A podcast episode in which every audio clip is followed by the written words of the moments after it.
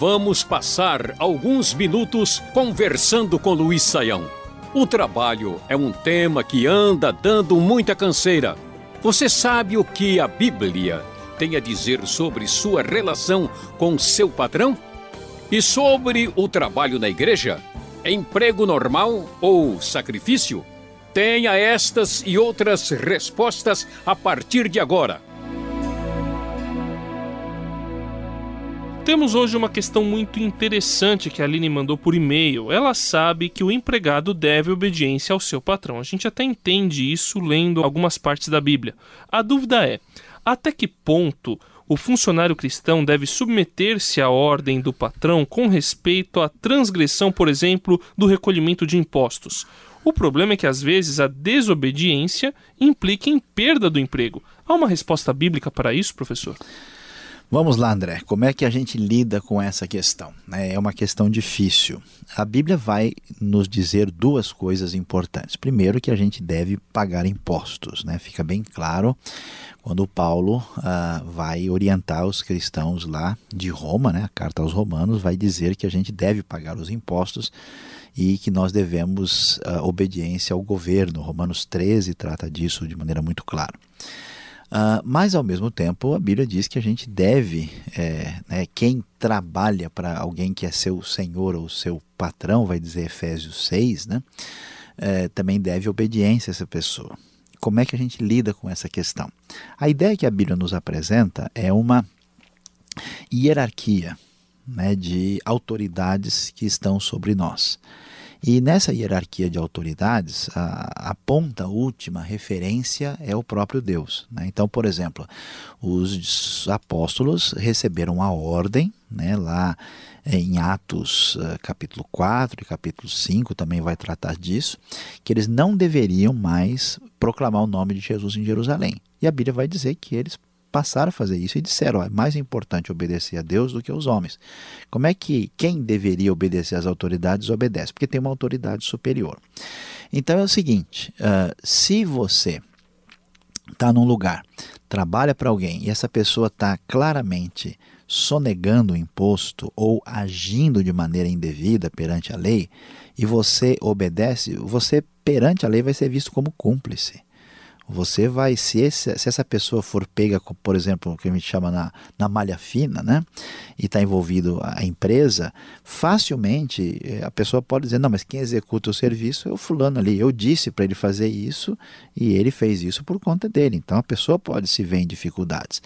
Então, nesse sentido, o que, que a gente. A gente tem que ter uma atitude de dizer, olha, eu trabalho aqui, mas eu tenho um princípio de conduta. Então eu não faço nada errado, eu não minto, porque se você abre mão dos seus valores, desobedecendo a autoridade maior que é Deus, e no caso até o governo que tem autoridade maior do que o seu chefe, uh, você vai ter problemas depois. Eu sei que é difícil. Às vezes a pessoa precisa, às vezes é difícil, às vezes você não tem um envolvimento direto com isso, mas você tem que deixar claro que você não concorda e não quer se envolver nisso. Né? Às vezes a pessoa pode até dizer, não, tudo bem, eu assino, eu sou responsável, eu tomo, então você até mande, por exemplo, uma carta, um e-mail dizendo, com respeito a tal assunto, fica claro que o meu procedimento é X. E a pessoa não deve se envolver. Você pode até perder o emprego, você pode até passar por dificuldades, mas a pergunta é: que tipo de cristão nós somos? Somos cristãos que tem compromisso com Deus só quando dá certo, quando as coisas vão bem, né? Eu posso dizer isso, né? Porque cheguei a enfrentar situações em que eu tive de dizer, né? Quando bem jovem, eu trabalhava em certos lugares e as pessoas ficaram revoltadas, dizendo, não, eu não vou fazer isso, eu não vou mentir, porque é contra os princípios de conduta que eu tenho. E o pessoal ficava bravo, mas depois acabava cedendo, porque ninguém, por ser seu chefe, tem direito de ter liberdade de consciência sobre os seus princípios morais. O Flávio tem outro exemplo que também envolve ética cristã no trabalho. Um pai de família está desempregado há cinco anos e recebe uma proposta para um cargo executivo em uma empresa que fabrica um material que causa danos à saúde, digamos assim. Ele deve aceitar ou recusar o emprego?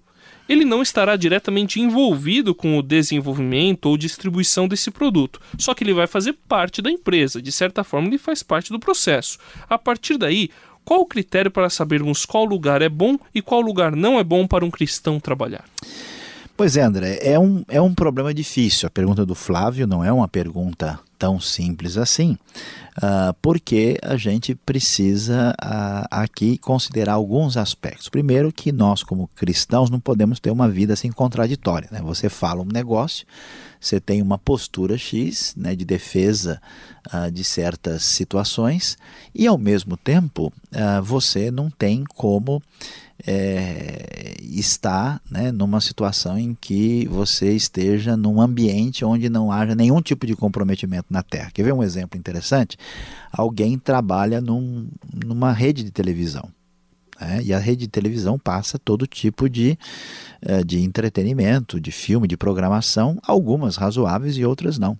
Né? Então, será que a pessoa deve se envolver? É possível que dê para você se envolver. Você tem que olhar bem qual que é o propósito, qual que é a razão de ser da empresa que eu trabalho. Se eu estou, por exemplo, trabalhando com uma empresa cujo propósito é produzir vício abertamente, é um negócio que é puramente destruição, o conselho que a gente dá, olha, é, abra mão né, desse conforto, porque você depois vai ter um, um, dinheiro que você mesmo vai falar, puxa, esse dinheiro veio da destruição da vida das pessoas. Então, qualquer, qualquer substância viciante e destruidora, não acredito que seja uma coisa que um cristão deva compartilhar. Né? Agora, você está num outro ambiente onde você pode levar né, a, aquele lugar a uma influência positiva, né, porque há certas uh, empresas e organizações que a única coisa que se deve esperar dela é que elas sejam fechadas. Né? Há outras não. Né? Então, por exemplo, vou, vou, colocar um exemplo bem claro: uma fábrica uh, de, de cigarros. Né? Então, ela não produz nenhum benefício para a sociedade. O ideal seria que ela não existisse, porque todo mundo sabe, o Ministério da Saúde está advertindo o tempo todo que aquele produto é prejudicial. Agora, uma rede de televisão, ela tem coisas boas e não boas. Então, se mais gente boa entrar lá dentro, ela pode ser modificada e passar aí na outra direção.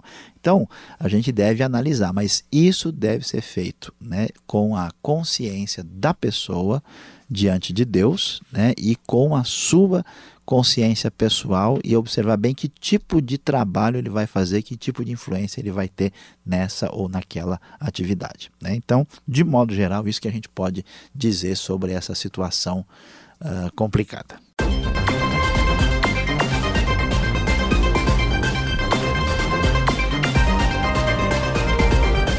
Levando em conta esses dois exemplos, até que ponto podemos fazer concessões em nosso trabalho na área da ética cristã? Sabemos, por exemplo, que é difícil ser totalmente sinceros, bonzinhos e mansos no ambiente de trabalho.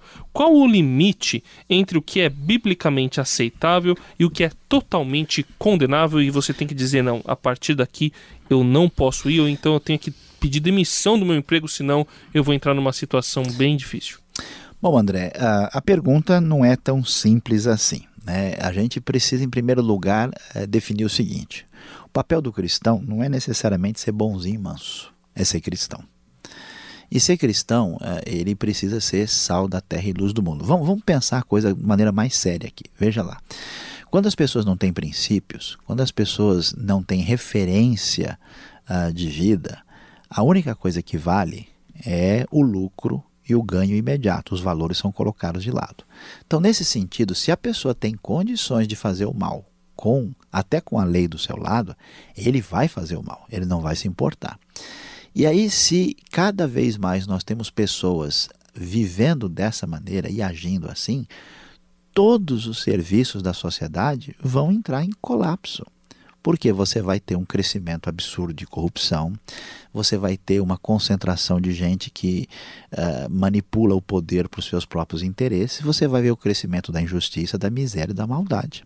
Então, nesse sentido, o cristão precisa ser um tipo de pessoa que diz: ó, eu não entro nisso.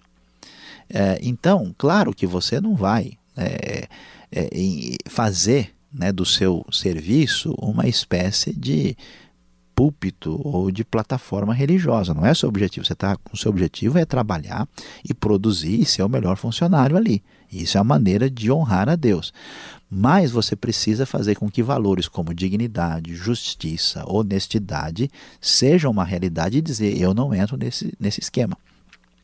Então, quando surgir qualquer coisa que você saiba que é absolutamente ilegal, que é absolutamente perversa. Por exemplo, alguém trabalha no hospital e vê uma pessoa que está lá, sendo médico enfermeira, que está ali só para ganhar seu salário não sem se importar de fato com a situação dos doentes, a pessoa não pode concordar com isso. Pelo menos a sua atitude é: eu sou, em primeiro lugar, uma pessoa ah, humana, uma pessoa que entende a vida como dada por Deus e que o ser humano tem valor e não sou simplesmente alguém que recebe salário e faz as coisas e ó, acabou meu plantão, o cara está morrendo, eu estou saindo. Então, nesse sentido, a atitude nossa tem que ser uma atitude de valores. Né? Isso é tão importante quanto pregar, como distribuir o Novo Testamento, como falar das coisas de Deus.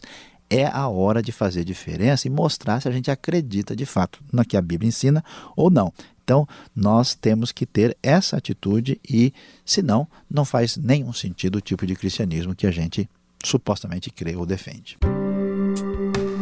Este foi o programa Conversando com Luiz Saião. Produção e apresentação André Castilho e Luiz Saião. Locução Beltrão. Realização Transmundial. Envie você também suas perguntas para conversando@transmundial.com.br ou escreva para a Caixa Postal 18.113, CEP 04626-970 São Paulo, capital. E até o próximo programa.